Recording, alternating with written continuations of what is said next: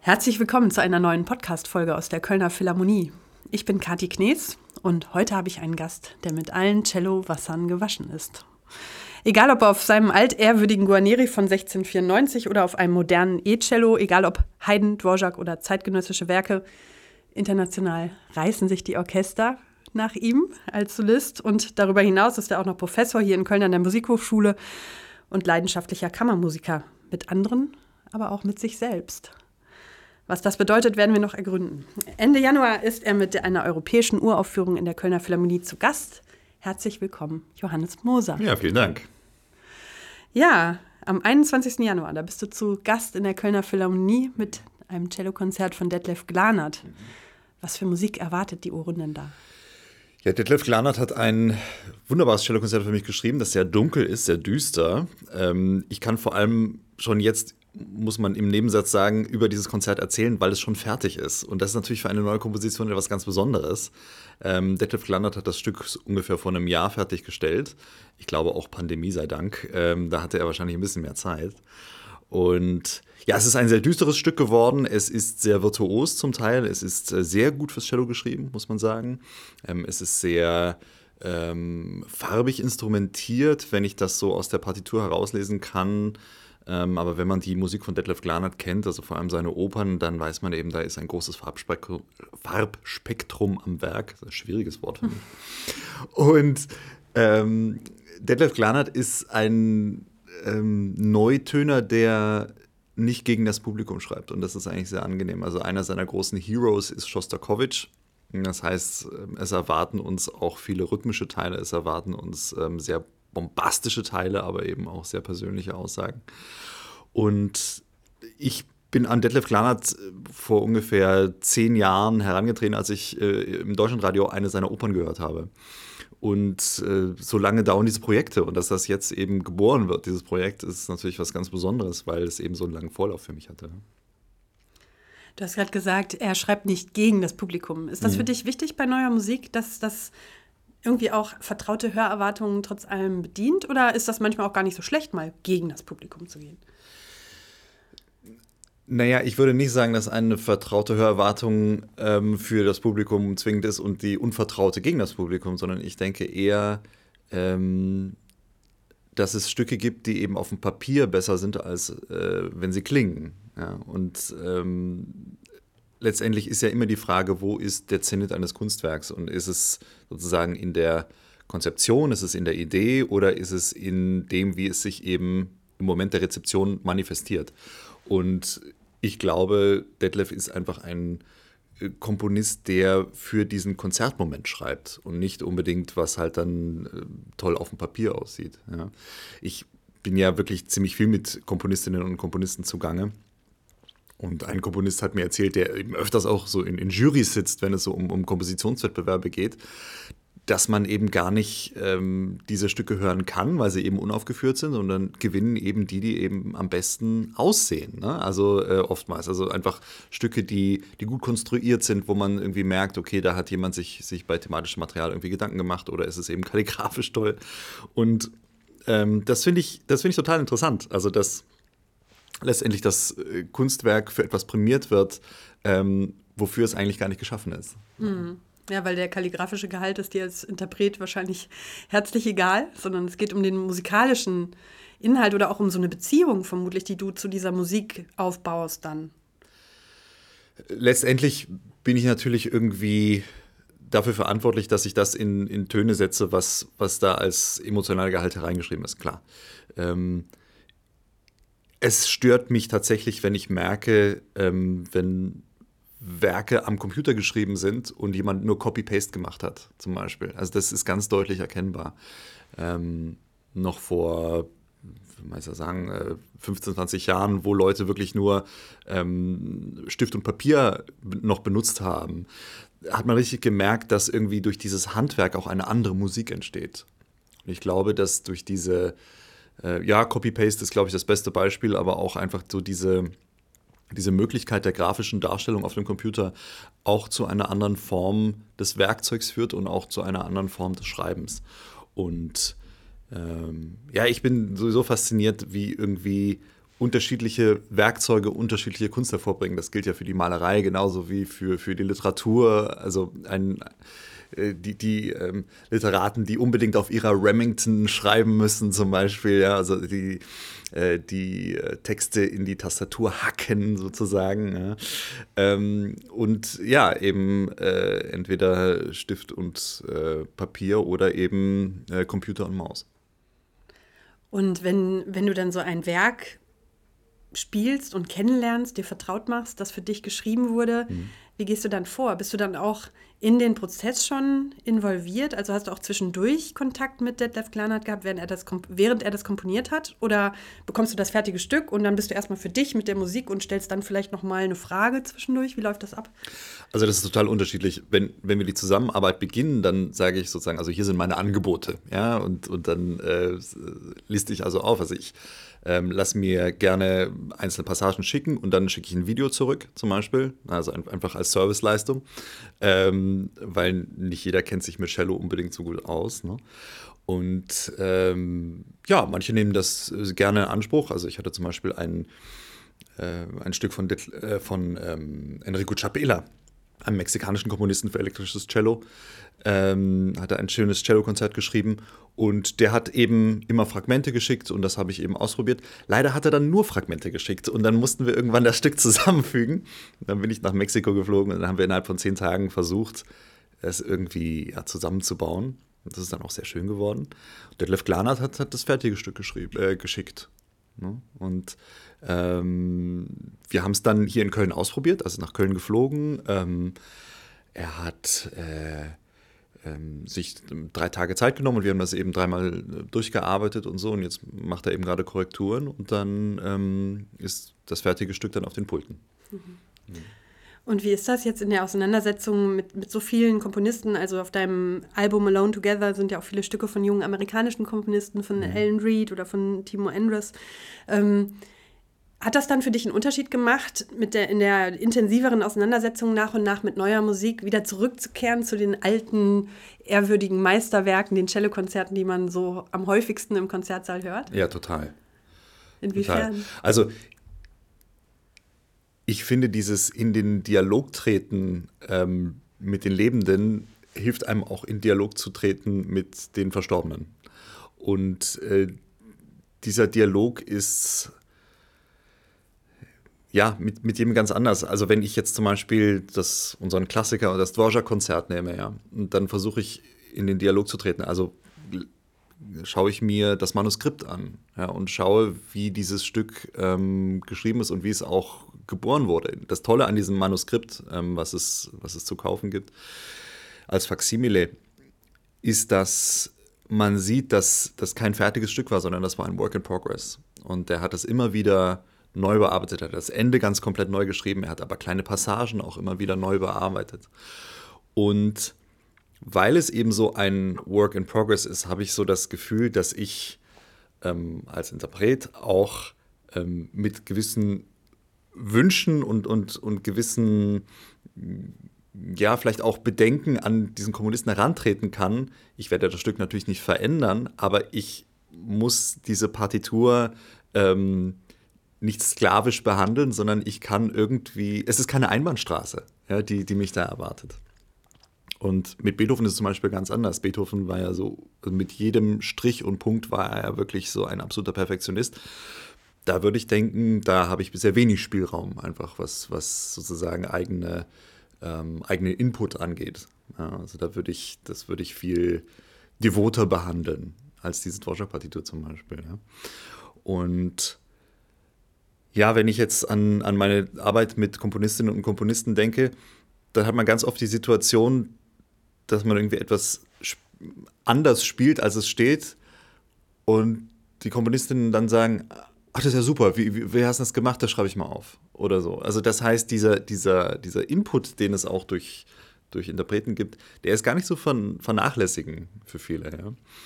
Und das kann ich auch total verstehen. Also nicht jeder ist ja Expertin auf, äh, auf, auf allen Instrumenten. Ja? Und ähm, ich meine, die, die Special Effects auf dem Cello sind jetzt überschaubar, aber wenn ich jetzt zum Beispiel an Multiphonics bei der Klarinette denke oder so, ja, da muss man sich schon wirklich gut mhm. auskennen und da braucht man schon wirklich jemand, der, der damit einfach sein Leben verbringt. Ne?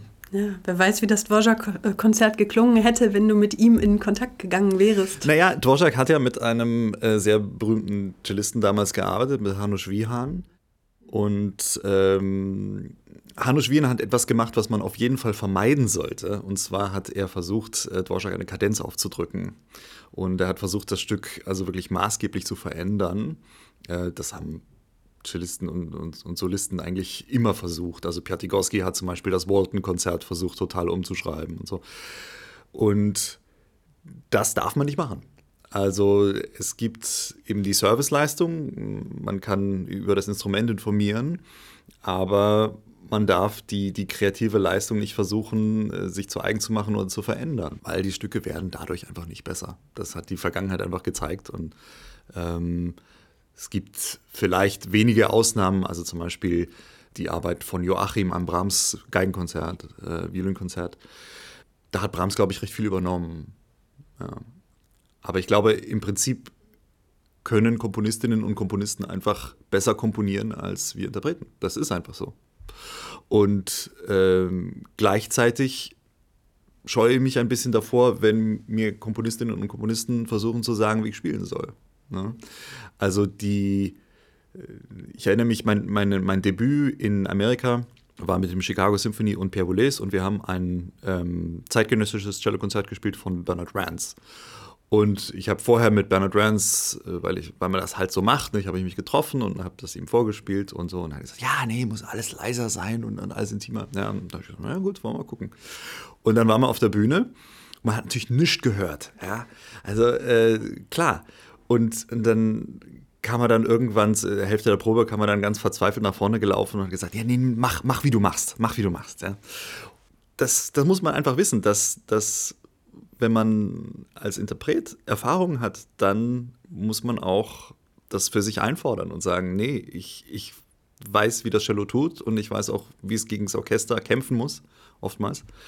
Und äh, lass mich mal machen. Aber dieses Selbstbewusstsein muss wahrscheinlich auch erstmal wachsen, oder? Oder hattest du dieses Selbstvertrauen in dich und das Cello auch schon mit acht, als du so die ersten Töne gestrichen hast und gemerkt hast, da beginnt irgendwie eine besondere Beziehung? Ja, natürlich nicht. Also das ist natürlich gewachsen über die Jahre und ähm, auch mein, mein Umgang mit neuer Musik ist natürlich irgendwie gewachsen und wächst hoffentlich immer noch. Also das ist ja mit, mit jeder Erfahrung ähm, erweitert sich ja da der Horizont. Aber es gibt natürlich einfach gewisse Muster, die sich wiederholen. Und diese Form von komponierenden Interpreten oder ähm, ja, also so, so, so à la Mozart oder à la Beethoven, nicht? Also die, äh, die werden ja immer seltener eigentlich. Ja, also es ist irgendwie die, die, wie in jedem Feld, also wie ob in der Medizin oder der Wissenschaft, wie auch immer, äh, die Spezialisierung wird ja auf die Spitze getrieben, ja, je weiter wir in unserer Zivilisation ähm, fortschreiten. Und äh, desto mehr entkoppeln sich eben die, die Interpreten von den Komponisten und, und, äh, und andersrum. Und Insofern muss man schauen, dass man, dass man irgendwie zusammenkommt, aber trotzdem die äh, Kompetenzen des anderen eben respektiert. Ja? Und, und auch sagt, ja, also das ist jetzt mein Bereich und das ist dein Bereich und, und da pushe ich jetzt nicht rein. Mhm. Ja. Und wenn du an den, an den kleinen Johannes zurückdenkst, mhm. der so die ersten Töne gespielt hat, mhm. wie, war, wie war so dein Anfang? Warst du da auch sofort voller Neugier, auch auf eine Art so ein Pionier zu sein, neue Klänge für dich zu entdecken, Stücke zu spielen, die vielleicht andere nicht spielen? Oder ist das tatsächlich erst später gekommen? Wie war das so am Anfang? Ja, ich erinnere mich, dass ich als, als Kind sehr viel experimentiert habe mit dem Cello äh, und, und sehr viel Cello, also wirklich Cello spielen, ja, im, im Sinne von, von spielerischem Umgang. Ähm, mein Vater, bei dem ich ja zuerst Unterricht hatte, das hat ihm also erstmal gar nicht gefallen. Er hat gesagt, übe die Tonleitern. so nach dem Motto, was du jetzt übst, musst du später nicht üben. Und das hatte wahrscheinlich auch seine Berechtigung, zumindest in, in, in, sagen in seiner Betrachtung der Dinge. Und ich habe dann eigentlich erst später ähm, das, das Improvisieren und das, das, das Spielerische mit dem Instrument wieder lernen müssen, sozusagen. Ne? Also das war schon irgendwie was, was so ein bisschen ähm, durch die sehr stringente Musikerziehung zu Hause so ein bisschen vernachlässigt wurde. Ähm, und was letztendlich dann im Studium wieder übers E-Cello gekommen ist. Also die e das E-Cello war wirklich äh, die Spielwiese, die ich, ähm, die ich gebraucht habe, um eben mit Cellotechnik äh, ein völlig anderes Instrumentarium zu bedienen und, und ein, ein, einen völlig anderen Klangkosmos irgendwie für mich zu entdecken. Und, und das hat natürlich auch wieder Rückkopplungen aufs normale Cello gehabt. Ne? Ich meine, sowas ist ja nie eine Einbahnstraße. Aber wenn ich jetzt so an mein, mein achtjähriges Selbst zurückdenke, dann ist es, glaube ich, vor allem das haptische Erlebnis und, und das Erlebnis der Vibration, die mich begeistert hat. Ja? Ich habe mit Geige angefangen mit fünf Jahren und äh, da war also nichts mit Haptik und Vibration. es war einfach nur grauenvoll. Und ähm, ja, aus dieser Misere wollte ich also nicht nur mich selbst, sondern vielleicht auch meine Familie befreien, ja, die also wirklich bei diesen Klängen der, der, der erdrosselten Katze irgendwie ähm, auch keine gute Zeit hatten. Insofern äh, war ich eigentlich sehr, sehr froh, als ich dann mit dem Cello angefangen habe und es hält eigentlich immer noch an. Ne? Mhm. Mhm. Aber Sänger zu werden stand für dich nicht äh, zur Diskussion. Zwischendurch, deine Familie ist ja auch gesanglich sehr geprägt durch deine Tante Edda Moser und durch deine Mutter Edith Wiens. Ja. Das war aber, ähm, oder war das vielleicht auch dieses Gesangliche am Cello, was dich dann angesprochen hat? Naja, also man muss fairerweise sagen, meine Mutter hat sich zu ihrem 50. gewünscht, dass sie mir mal eine Gesangsstunde geben darf, weil ich mich so ähm, gewehrt habe mit Händen und Füßen. Und äh, wir mussten tatsächlich nach fünf Minuten abbrechen, weil sie äh, sich so kaputt gelacht hat, weil es tatsächlich etwas schrecklich war, was ich da von mir gegeben habe. Ich habe mir tatsächlich als pubertierender Junge auch nicht besonders viel Mühe gegeben, muss man ehrlicherweise sagen. Ähm, jetzt singe ich sehr viel hier in Köln im Unterricht. Also wenn ich Phrasen erklären möchte, dann mache ich das natürlich irgendwie über die Stimme. Und was mich besonders in der Arbeit auch mit den Studierenden interessiert, ist die Verbindung zwischen ähm, Musik und Sprache und ähm, Sprache in äh, Musik, die äh, keinen Text hat. Ne? Also wir, wir finden gemeinsam Texte, wir finden gemeinsam ähm, eine Syntax, wir finden gemeinsam ähm, Hauptnebensätze, Verschachtelungen. Ähm, äh, wir versuchen eben die Musik äh, zu versprachlichen und das war eigentlich bis 1789, äh, also bis zur Französischen Revolution, gang und gäbe, dass eben Musik wirklich eine, eine Tonsprache war in dem Sinne. Und das wurde dann mit der Einführung des Konservatoires, äh, geriet das in Vergessenheit, weil eben die Achtelnote in äh, Paris genauso klingen sollte wie die Achtelnote in Köln und äh, in Straßburg. Und ähm, diese persönliche Sprachgebung und, und diese, diese regionalen Qualitäten, die es ähm, früher immer gegeben hat, die wurden dadurch eben ausgemerzt. Und äh, durch die großartige Arbeit von, jetzt nur einfach mal, um, um, um, um jemanden zu nennen, zum Beispiel Harnoncourt ja, und, und eben die Wiederentdeckung der, der Schriften von Leopold Mozart und von Quanz, ähm, ist man eben drauf gekommen, wie wichtig Sprache ähm, in Bezug auf Musik ist. Ja, und deswegen finde ich das immer so schade, wenn Studierende hier nach, nach Deutschland kommen und die Sprache nicht lernen wollen. Ja, weil wenn die mit mir das Schumann-Konzert machen oder wenn die mit mir eine Brahms-Sonate machen, dann hilft die deutsche Sprache wie, wie nichts anderes. Ja, also äh, einfach zu verstehen, wie, wie, ist, wie ist ein deutscher Satz aufgebaut. Ja, und ein amerikanischer Satz oder ein koreanischer Satz ist nun mal anders. Ja oder, also ich spreche nun wirklich sehr gebrochen Französisch, aber mein Schulfranzösisch gibt mir so ein bisschen so einen Hinweis, ähm, wie die Sprachmelodie eines, eines Debussy oder Poulenc funktionieren könnte. Ja. Ich habe so eine Ahnung, sagen wir mal so. Ja. Also genau weiß ich es natürlich nicht. Aber das ist eigentlich, was mich, was mich am meisten fasziniert, wenn es jetzt um die Stimme geht. Und du bist ja auch selbst wahnsinnig viel international unterwegs. Phrasierst du denn beispielsweise Schumann-Konzert in Japan anders, als du es phrasierst, wenn du es in Paris spielst? also es gibt natürlich andere Gegebenheiten, die, die einen da ein bisschen anders äh, spielen lassen. Amerikanische Orchester sind zum Beispiel ähm, auch aufgrund der großen Hallen, in denen sie spielen und oftmals nicht sehr gut klingenden Hallen, ähm, darauf angewiesen, dass sie richtig Gas geben. Und das heißt, das gilt natürlich dann auch für die, für die Solisten oder Solistinnen, die dann zu Besuch sind.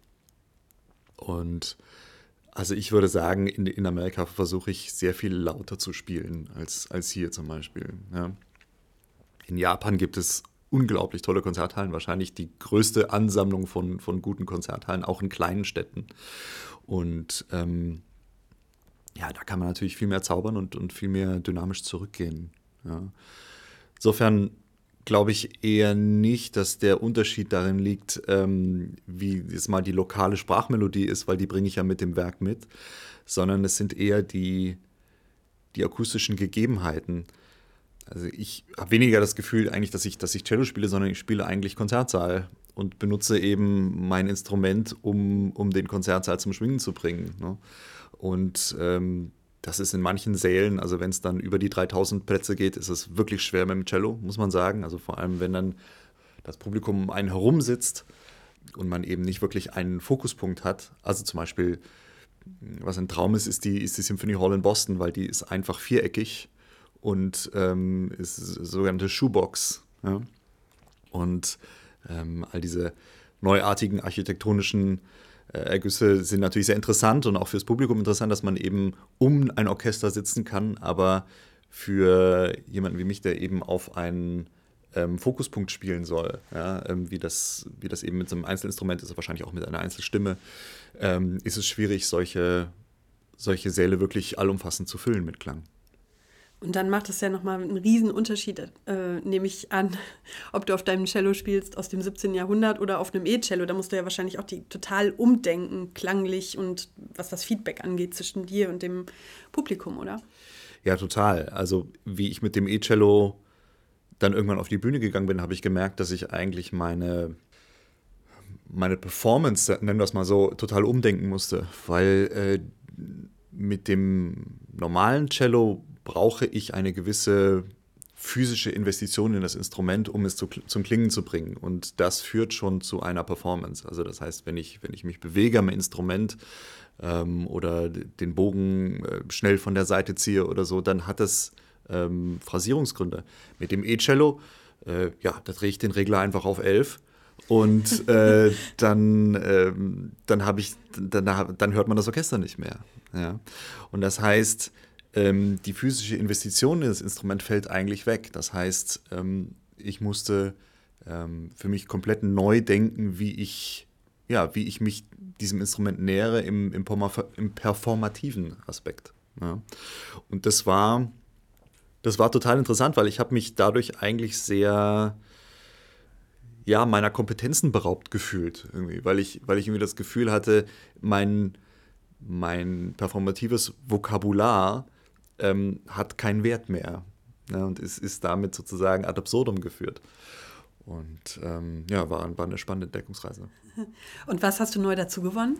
Also die, du bist ja trotzdem sehr intensiv damit beschäftigt, die, auch die Auseinandersetzung mit dem E-Cello auszuloten. Was, was würdest mhm. du denn sagen, was hast du dazu gewonnen beim E-Cello an Möglichkeiten, per, performativ oder auch musikalisch? Naja, also zum Beispiel, ich habe zum Beispiel einen, ich habe ja verschiedene Instrumente, elektrische Instrumente. Ein Instrument kann ich mir zum Beispiel umschnallen und damit äh, laufen ne, und damit gehen. Also das heißt, ich kann, ich bin nicht mehr an meinen Stuhl gebunden, sondern, sondern kann eben ähm, während der Performance laufen und kann einfach auch, auch zu den anderen Spielern hingehen. Ich kann ganz anders interagieren auf der Bühne. Ne? Ich, ich kann äh, sehr viel freier sein.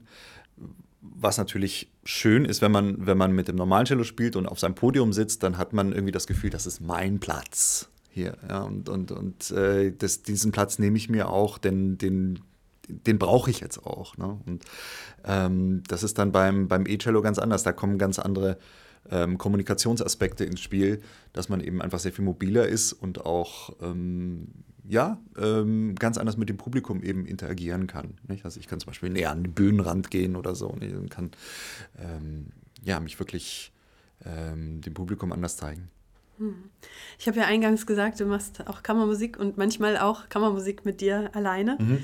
Das mit dem Mehrspurverfahren, wenn du so verschiedene Spuren aufnimmst und dich quasi immer wieder selber begleitest, so ähm, ja, hat dich das auch nochmal verändert oder so dein, dein die musikalische Auseinandersetzung mit dir selber, das dann auf diese Art und Weise aufzunehmen und auch zu veröffentlichen und zu zeigen, das mhm. bin ich, ich habe hier verschiedene Spuren aufgenommen, ja auch nicht nur auf dem E-Cello, sondern ja auch auf, auf deinem alten Cello. Mhm. Ähm, trotzdem hast du ja wahrscheinlich nochmal ganz neue Klangfarben auch dann in dem Moment noch viel intensiver rausgekitzelt, könnte ich mir vorstellen. Ja, das war natürlich ein klassisches Corona-Projekt. Ne? Also ähm, man konnte sich mit niemandem treffen, also habe ich natürlich Kammermusik mit mir selber gemacht. Ähm, es war notwendig, äh, verschiedene Klangfarben zu erzeugen und verschiedene Persönlichkeiten auf jeder Spur irgendwie zu manifestieren, weil ähm, wenn du sechs gleichklingende Instrumente hast und natürlich gleichklingende Persönlichkeiten, man kann sich ja auch selber nicht so gut entfliehen, dann äh, fällt der Klang in sich zusammen, dann wird es matschig, dann, dann hat man wenig Distinktion, was, was, was verschiedene Klänge angeht. Und so habe ich eben zum Beispiel bei der Holberg Suite, äh, die ja äh, sechsstimmig ist, ähm, habe ich versucht, eben sechs verschiedene Persönlichkeiten mir zu überlegen. Das ist natürlich auch wieder nur ein Filter, ne? weil ähm, ich stehe ja trotzdem dahinter. Ähm, hatte aber zwei verschiedene Instrumente zum Beispiel zu Hause und habe die, hab die dann benutzt und habe versucht, eben dadurch einen plastischeren Klang zu machen. Ich fand es total spannend, weil einige Tracks auf diesem Album habe ich bei mir im Schlafzimmer aufgenommen. Ähm, und ich fand es total spannend, dass eben mit, mit heutiger professioneller, aber auch eben semi-professioneller Technik man relativ weit kommen kann mit, mit sowas. Ne? Und das war eigentlich das Experiment, dass ich, dass ich gucken wollte, wie kann ich ähm, in einer Zeit, wo ähm, wir in einer absoluten Ausnahmesituation sind, wo kann ich trotzdem irgendwie Kunst schaffen, die mir Spaß macht. Und mhm. das, äh, das hat wahnsinnig Spaß gemacht, dieses Projekt. Ist natürlich auch unglaublich frustrierend gewesen. Also ich habe eben diese Spuren übereinander aufgenommen und habe dann bei Spur 4 gemerkt, dass in, in Spur 1 eben doch falsche Noten drin waren. Dann muss ich wieder alles neu aufnehmen und so. Also das war schon wirklich auch eine Sisyphus-Arbeit. Ähm, hat mich aber natürlich sehr in dieses Material eindringen lassen und auch ähm, jetzt, wenn ich eben diese, diese Ensemblestücke mit großem Ensemble mache, dann kenne ich halt auch die Stimmen ne? und, und, und ähm, weiß halt wirklich, was, was passiert und, und kann das wirklich wie so ein ja, wie so, eine, wie so in so ein Schweizer Uhrwerk gucken ne? und, und, weiß eben, wie, wie sind die inneren Zusammenhänge. Und das hat mich auch nochmal inspiriert, ähm, noch intensiver in die Partituren zu schauen und eben zu schauen, wie was, was, hält, was hält diese musikalische Welt im Innersten zusammen?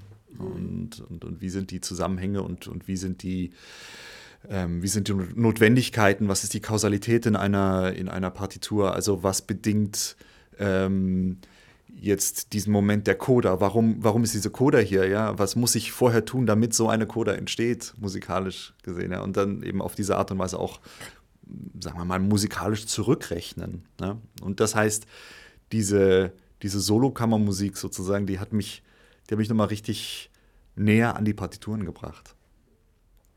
Ich weiß gar nicht, ob du das machst. Schreibst du auch selber tatsächlich? Komponierst du nee. nur für dich selber auch? Oder, nee, oder wäre das was, was, was du machen wolltest? Überhaupt vielleicht? nicht, überhaupt nicht. Ich bin, ich bin völlig. Ich schreibe, wenn ich schreibe, wirklich nur ähm, äh, völlig belanglos muss ich sagen. Also es, es, interessiert mich überhaupt nicht, was ich da, was ich da selber schreibe. Und ich glaube, es würde auch niemand anders interessieren. ähm, das sind oftmals einfach nur Banalitäten. Ich habe es natürlich probiert. Äh, ich schreibe auch meine eigenen Kadenzen zum Beispiel. Und äh, die sind so kurz, da merkt das keiner, dass das schlecht ist. Aber ähm, nee, also das ist eine Kompetenz, die ich überhaupt nicht habe. Und das ist auch, auch eine Lust, die ich überhaupt nicht habe. Mhm. Ich, glaube, ich glaube, man braucht zum Komponieren auch einfach eine, eine Lust und eine, ähm, ein, ein Wunsch, sich, sich da mitzuteilen. Und ja, also natürlich diese Frage kommt immer wieder ne, nach dem Komponieren. Es kommt auch immer die, wieder die Frage, würde ich gerne mal dirigieren? Ja, nie im Leben. Furchtbar. Nein. machen so viele. Aber. Nein, es machen, es ist, alle machen das. Also wirklich, äh, alle Kollegen in meinem Alter äh, sind jetzt am Dirigieren. Das ist, das ist unglaublich. Und Kolleginnen auch. Und ähm, ich habe ja nur wirklich äh, 25 Jahre jetzt irgendwie damit verbracht, dass ich äh, direkt neben Dirigentinnen und Dirigenten sitze und eben diesen, diesen Kindergartenkampf zwischen Orchester und, und äh, Dirigenten mir anschauen muss. Und ich glaube, ich hätte einfach nicht die Geduld. Ich glaube, ich würde einfach sofort äh, sehr persönlich werden und, und, und äh, massive Probleme mit HR bekommen. Also ich wäre, glaube ich, wäre, glaube ich, sofort äh, in, auf allen möglichen äh, Slipped Disk und äh, Violin Channel äh, ähm, Websites äh, wegen schlechtem Benehmen. Und deswegen bleibe ich lieber beim Cello. Ähm, denn es gibt einfach äh, so viel in diesem Feld, was ich, ähm, was ich noch machen möchte, eben auch, also gerade was das, was das Unterrichten angeht ne? und auch was die neue Musik angeht. Aber ich habe zum Beispiel äh, nie die Bach-Gampen-Sonaten gespielt oder ich habe nie ähm, Fauré-Sonaten gespielt zum Beispiel. Ja? Und ähm, ich mache es ja nun doch eine Weile und diese, dieser Kosmos ist halt einfach unendlich. Ne? Und da, da ist wirklich viel, viel zu machen. Und ich mache auch mal gern was, was nicht mit Musik zu tun hat. Also ich muss jetzt nicht in meiner Freizeit äh, vom Cello muss ich jetzt nicht unbedingt dirigieren. ja.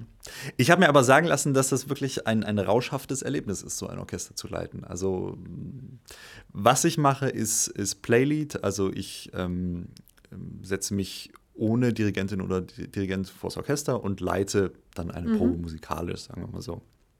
Aber ich meine, dieser Beruf des Dirigierens ist ja, ist ja, man weiß ja nicht wirklich, was da passiert, ne? Weil es ist ja nicht nur Takt geben, sondern es ist ja eine Inspiration, es ist ja eine, eine körperliche Manifestation der, des Nicht-Greifbaren, also der Musik. Ne? Ähm, auf Englisch sagt man manchmal so böse Interpretive Dance. Ne? Also jemand, jemand zeigt mir, was ich fühlen soll. Aber es ist ja ein Beruf, der sich manifestiert durch die Leistung der anderen. Also ich gebe einen Einsatz und hoffentlich kommt dann irgendwas zurück von den Musikerinnen und Musikern und hoffentlich trifft das, was die erzeugen, auf offene Ohren hinter einem. Ja? Mhm. Also es, es, ist ja irgendwie ein, ein unglaubliches Tennisspiel an, an Energie. Und ich glaube, das führt auch bei vielen, äh, sage ich jetzt mal, Dirigierpersönlichkeiten äh, zu ganz schönen Ausfällen der Persönlichkeit, die ja oftmals also wirklich mit, mit einem unglaublichen Dieventum äh, durch, ähm, durch die Welt laufen, weil sie sich, glaube ich, schützen müssen. Weil man eben nicht genau weiß, was macht dieser Beruf eigentlich. Ja. Es ist aber im Umkehrschluss ähm, wirklich faszinierend, welchen Unterschied es macht, wer da vorne steht. Ja. Und das sieht man ja zum Beispiel bei Dirigierkursen, dass dann irgendwie ein Studierender da vorne ist und dann irgendwie dirigiert und dann kommt kurz der Lehrer und, und nimmt den Stab und macht zack, zack und auf einmal explodiert der Klang und auf einmal ist es, ist es halt was ganz anderes.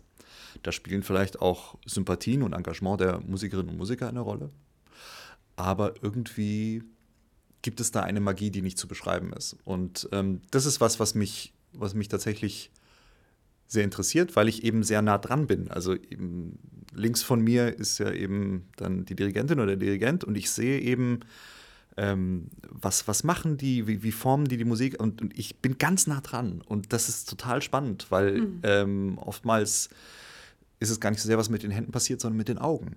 Ja, und das, ähm, das fasziniert mich und das fasziniert mich so, dass ich es nicht selber machen muss. Das ist mich sehr froh. Aber auch als Solist kriegst du ja sofort mit, wahrscheinlich, wie so ein Klangkörper in deinem Rücken auf dich reagiert. Mhm. Hören die dir zu? Gibt es da so einen Austausch miteinander? Oder merkst du das von Sekunde eins, ob das funktioniert mit einem Orchester und dir? Ja, total. Ähm, und ich merke auch, ob die eigentlich der Meinung sind, dass, dass sie selber auf, de, auf dem Podium sitzen sollten oder ähm, ob sie damit einverstanden sind, dass ich da bin. Ähm, wobei, da kann ich nur sagen, Leute, macht mal, macht mal, probiert mal. das ist gar nicht so leicht. ähm, die Stimmung eines Orchesters kann ja sofort ins total Positive und ins total Negative kippen innerhalb einer Sekunde. Ja. Und da braucht es nur eine Bemerkung oder, oder auch mal keine Bemerkung. Also das ist wirklich, wirklich erstaunlich. Und man könnte wahrscheinlich ganze Bibliotheken an soziologischen Studien füllen über das äh, Verhalten von Orchestermusikerinnen und Musikern auf der Bühne und vor allem ähm, weg von der Bühne. Genauso wahrscheinlich über Dirigierende und, und, und Solistinnen und Solisten und so. Klar, das sind, das sind alles Typen. Ähm, und ich, ich finde es sehr spannend. Ich finde vor allem äh, spannend, wie viel oder wie wenig Musik manchmal bedeutet in so einem Kontext. Ja? Also ich spiele dann wirklich viel in Amerika und da sind die äh, Gewerkschaften sehr stark. Ja? Und ähm, sobald die Uhr eben auf die volle Stunde springt, äh, springen alle auf. Ja, also es ist wirklich, wirklich erstaunlich. Wird mitten, mitten im, in der Phrase abgebrochen. Und ähm, ich verstehe das, das ist eben, eben arbeitsrechtlich so festgelegt. Aber ich frage mich immer, äh, wie viel bedeutet es einem Menschen dann wirklich dann auf die Bühne zu gehen und, und Musik zu machen. Und ich glaube, den Unterschied, den spüre ich. Also wenn ich wirklich merke, da ist ein Orchester, das brennt für das, was sie machen. Oder ein Orchester, das sagt, Mensch, dienstags 11.30 Uhr, das ist echt früh. Ja. Und ich wäre jetzt lieber zu Hause und würde irgendwie mhm. nochmal MoMA gucken oder so. Da habe ich natürlich auch irgendwie eine Aufgabe, ähm, als Gast vielleicht auch einen gewissen Enthusiasmus mitzubringen und zu sagen, komm Leute, wir, wir, wir, machen, jetzt, wir machen jetzt hier was Besonderes. Weil man darf nicht vergessen, dieser, dieser Moment, den wir hier erzeugen im Konzert und für den sich Menschen ja wirklich Zeit nehmen, äh, zu Hause das warme Haus zu verlassen, ins Taxi zu steigen, ähm, vielleicht noch ein Abendessen zu bezahlen, eine Konzertkarte zu kaufen. Ich meine, das ist eine, eine Riesenverantwortung, die wir haben. Ja, dass, dass Menschen ähm, uns Zeit schenken, ins Konzert zu kommen. Ja, und äh, wenn ich dann merke, dass dass Musikerinnen und Musiker vielleicht das ein bisschen nach Dienst nach Vorschrift machen, dann, dann finde ich das sehr schade, weil das, ähm, das ist ein unglaublicher Vertrauensvorschuss und auch ein Geschenk, äh, wenn man ein ähm, aktives Publikum hat. Ne?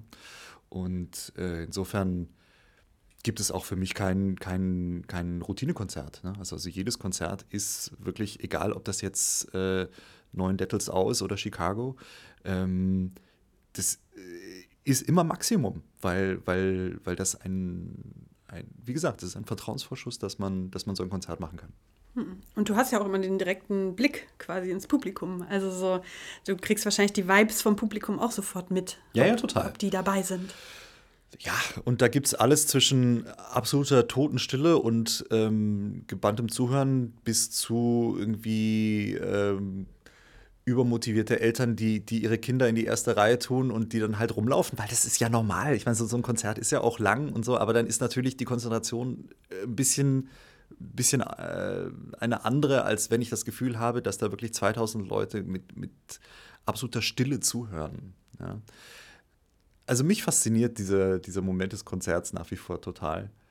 Und ich denke so zurück, so, so, weißt du, so Griechenland vor 3500 Jahren, irgendwie jemand stellt sich in die Mitte und, und da hören andere zu und dahinter ist noch so ein Chor und auf einmal merkt man, ey, das funktioniert. Das, da ist irgendwie eine Magie. Und da ist eine Magie, die man, die man nicht wirklich beschreiben kann. Aber das ist mehr als die Summe ihrer Teile, dass da jemand was erzählt und andere hören zu. Ja. Oder jemand spielt was und andere hören zu. Und ich glaube, das hat uns auch diese Pandemie nochmal gezeigt, wie großartig das eigentlich ist, ähm, Musik auch im Kollektiv zu erleben und Musik auch im, äh, im Kollektiv live zu erleben und halt nicht nur ähm, über Netflix oder, oder über, über den Bildschirm ne? oder irgendwelche Skype-Konzerte, sondern, sondern halt wirklich da zu sein und die Vibration zu spüren und vielleicht auch einfach zu spüren, wie, wie das auf andere wirkt und damit eben äh, das Erlebnis potenziert. Und deswegen finde ich eben Live-Konzert einfach so unglaublich toll. Mhm. Ja. Und dann noch eine europäische Erstaufführung jetzt hier in der Philharmonie mit Gleinert. Mhm. Was, was glaubst du, was das für eine, für eine Magie transportiert dann? Wie erlebst du denn das Publikum hier in der Kölner Philharmonie? Erstmal als äh, neugierig. Ich würde sagen, äh, das Publikum hier ist einiges gewöhnt, ne? also durch, durch die diversen Neue Musikfestivals, aber eben auch durch die große Historie, die die Neue Musik eben in Köln immer gespielt hat. Und wir sind ja auch mit einem Gastorchester hier, nicht mit dem Orchester aus, aus Luxemburg. Und ähm, also bin immer wieder erfreut, dass das Gastorchester doch auch gut angenommen werden. Nicht? Und, und dass, dass man sich freut, dass Leute hier eben durch diesen tollen Saal durchkommen. Ne?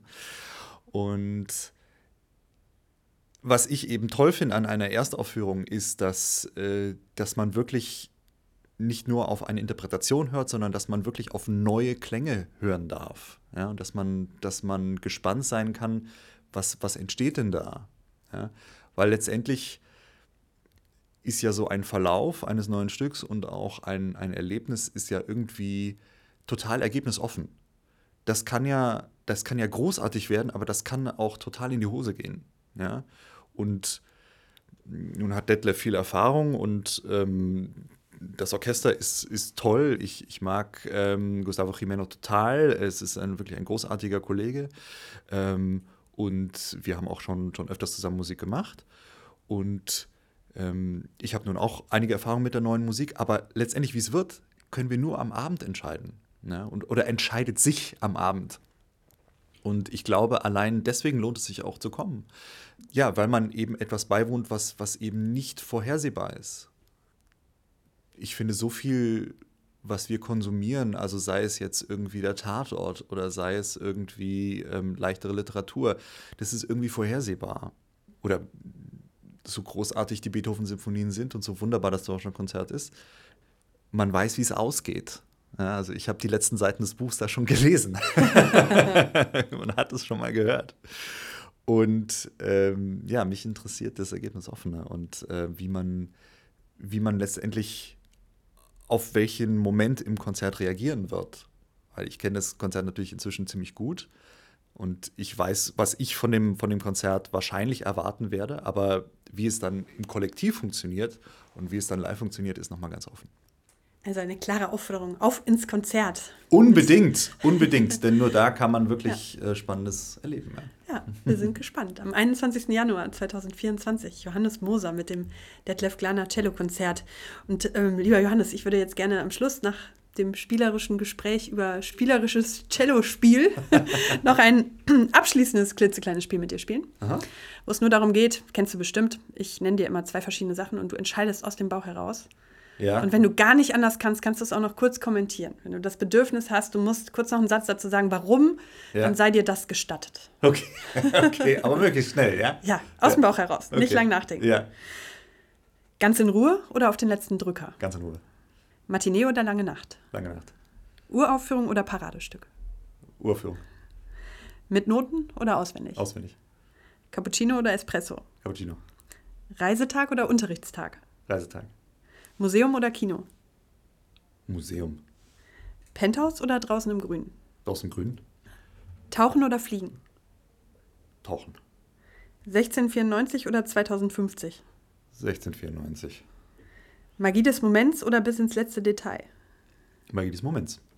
Club oder Konzerthaus? Konzerthaus. Applaus oder Stille? Stille. Was ist so schön an der Stille?